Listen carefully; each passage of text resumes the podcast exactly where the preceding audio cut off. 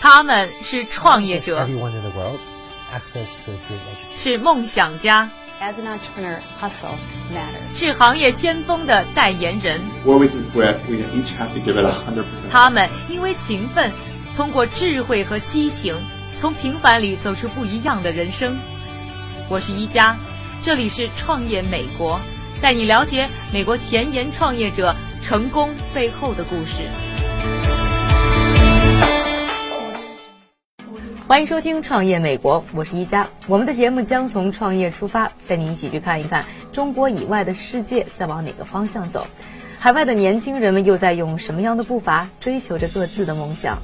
自从我们节目开播以来啊，不少的朋友呢在微信和微博上和我们留言，很多的朋友就问到了我们能不能做一期呢和 3D 打印有关的节目。大家呢非常的好奇，这样的一种技术将给我们的世界带来什么样的变化？3D 打印的历史呢，最早可以追溯到上个世纪的八十年代。最早的 3D 打印机是由日本名古屋市工业所在1981年开发的。简单的来说，3D 打印机会根据计算机设计出来的图纸进行打印。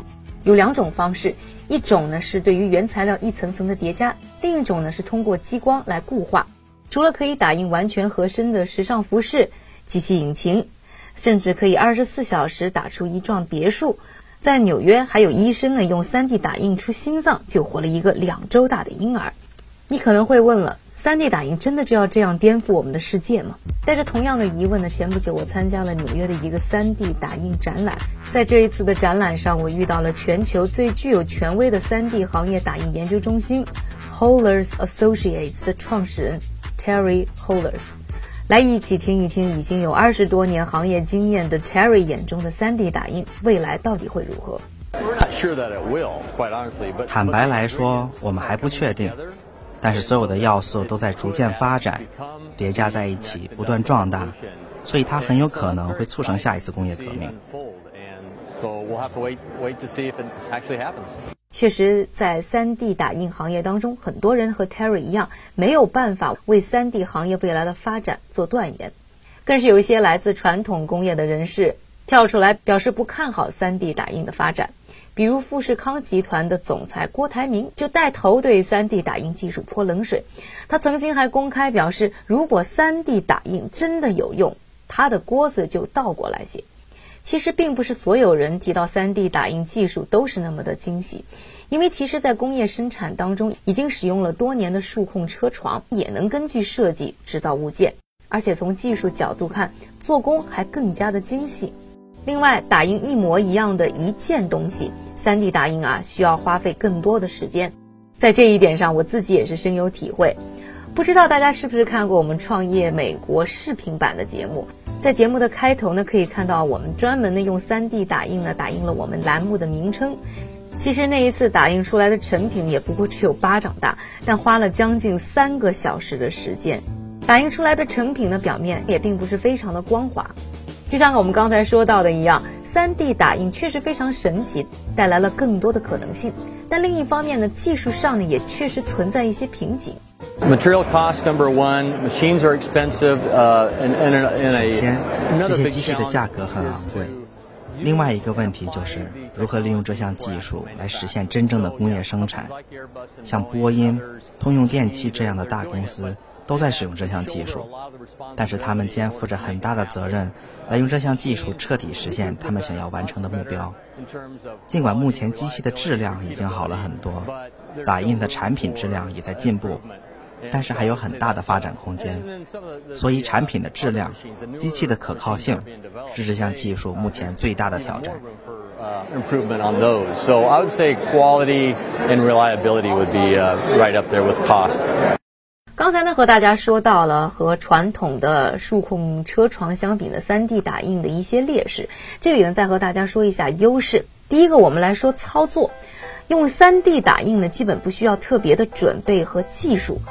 但是呢，数控车床则需要专业知识。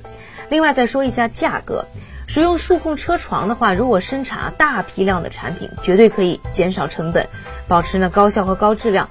但是呢，要单做一个产品的话，生产的成本就会非常的高。你要考虑到前期的程序设置，还要进行制模，可想而知，时间也会变得很长。但是呢，3D 打印呢则不受这些限制，只要有图纸就能打印，而且也不会因为呢打印物件的复杂程度呢而造成成本的上升。另外呢，3D 打印的一个优点呢就是非常的灵活，设计师呢可以随时对于设计进行修改，而想要修改数控车床的产品可就没这么简单。另外呢，就是原材料上，现在呢因为开发出了越来越多的 3D 打印的原料。我们可以打印的已经不只是塑料，而是可以打印金属零件、巧克力、肉、化妆品，甚至是人体的器官。这些啊，可是以前只有在科幻小说和电影里才能出现的情节。因为从实现设计的角度来看，3D 打印呢具有操作简单、成本较低的优点，所以很快就开始呢影响了设计和发明产业的运作。这里啊，给大家说一个例子，看看 3D 打印是如何改变设计行业的。在二零一三年的维密秀上，最引人注目的莫过于维密天使 Lindsay Allinson 身上的一对雪花天使翅膀。如果你看过这对翅膀，一定会非常的惊讶。如此复杂精细的雪花图案到底是怎么制作出来的呢？没错，其实它就是设计师呢 Bradley Rothenberg 通过 3D 打印实现的。我们还专门采访了 Bradley，他给我们详细的解释了他打印这双神秘翅膀的过程。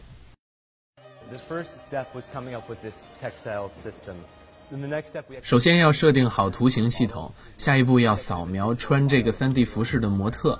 其实我们有那个模特身材的电子文档。当我们开始这个项目的时候，首先想到的是怎么用相互连接的雪花做成图形系统。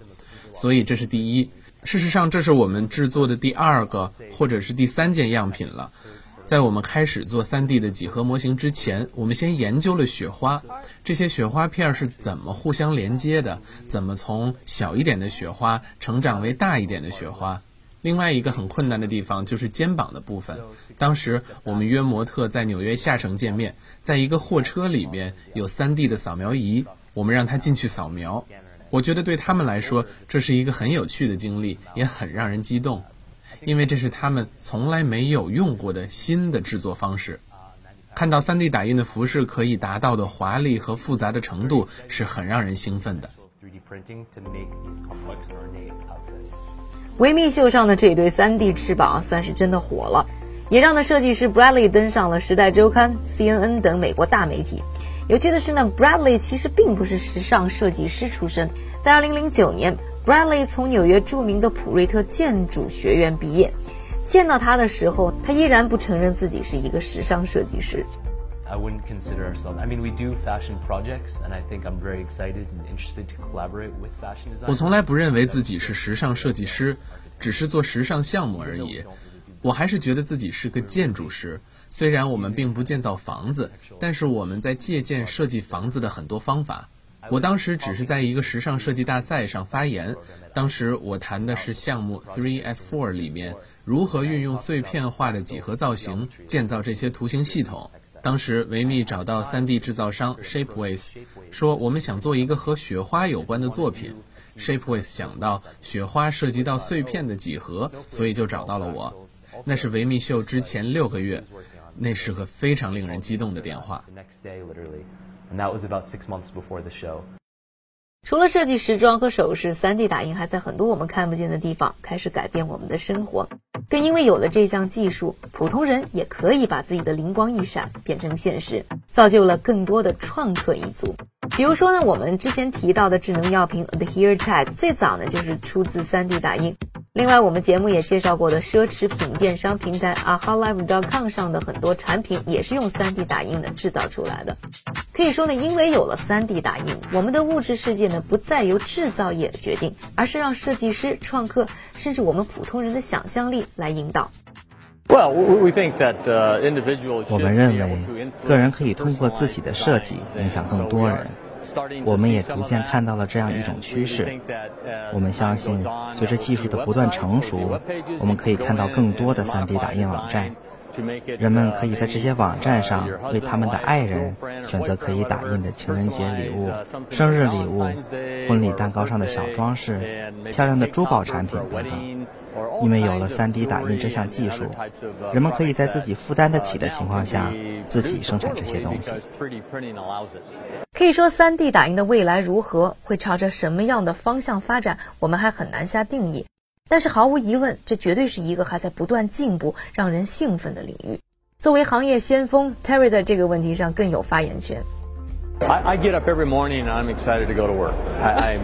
我每天清晨三四点就会起床，因为你不知道谁会联系你，行业里又有哪些新的合并，哪些新的材料可以用来打印。自从1987年第一台机器诞生以来，没有比现在更好的投入这个领域的时机了。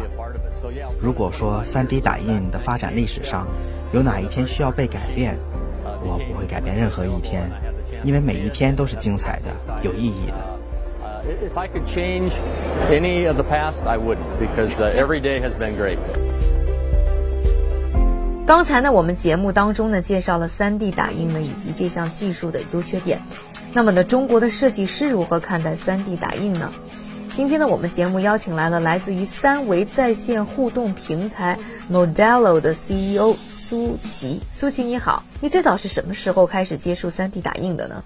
很早了，大概有两千两千零七年。嗯。呃，在我刚来美国的时候。嗯，那从设计师的角度看，这项技术有什么革新性的意义呢？很大的程度上加快我们的制作原型的进程吧，对我们的设计辅助是有很大的一个意义的。你是出于一个什么样的想法，想要开这样一个三维在线互动的平台？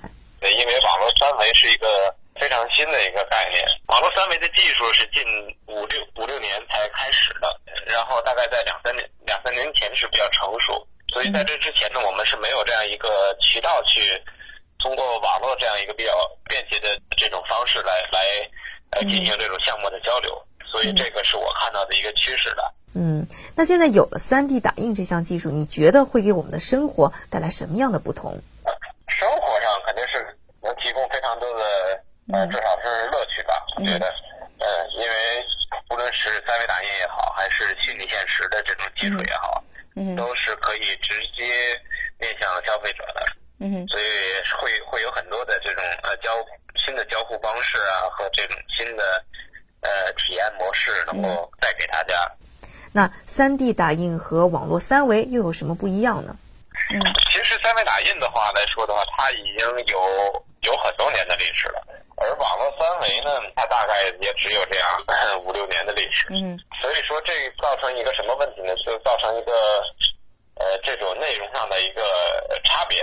嗯，就是说在网络上的三维的内容。其实还比较少，所以所有的这些三维的内容，大概它都还存在于无论是设计师也好啊，是这种呃艺术家也好，他们的电脑里。嗯，所以这些是呃很多都是有待挖掘的。那你认为三维网络化是不是也可以加速三 D 打印技术的普及？呃，对，这是肯定的。当然，中间还有很多的技术层面的东西需要需要完成完善。就是当你去去去吸引内容进来的时候。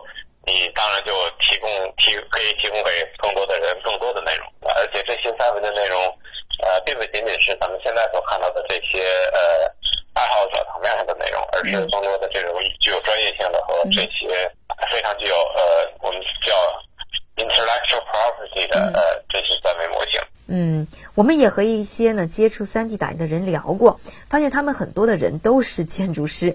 你认为建筑师为什么是最早一批接触 3D 打印技术的人呢？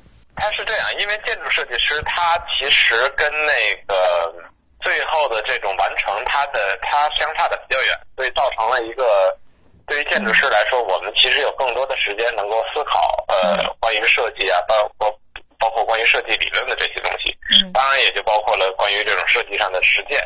所以如果谈到设计实践上面呢，三维打印其实是在这个设计实践中的。呃，算是其中一环吧。嗯，所以我想这是呃，为什么我们建筑师在用三维打印的时候比较多的原因。嗯，感谢苏琪。下期的节目我们将继续关注三 D 打印，看看它将如何改变我们普通人的生活。更多内容敬请关注我们的微博、微信账户，在微信上输入三 D。还会获得更多延展阅读。感谢你的收听，我是一加，下期创业美国为你带来更多美国前沿创业者成功背后的故事。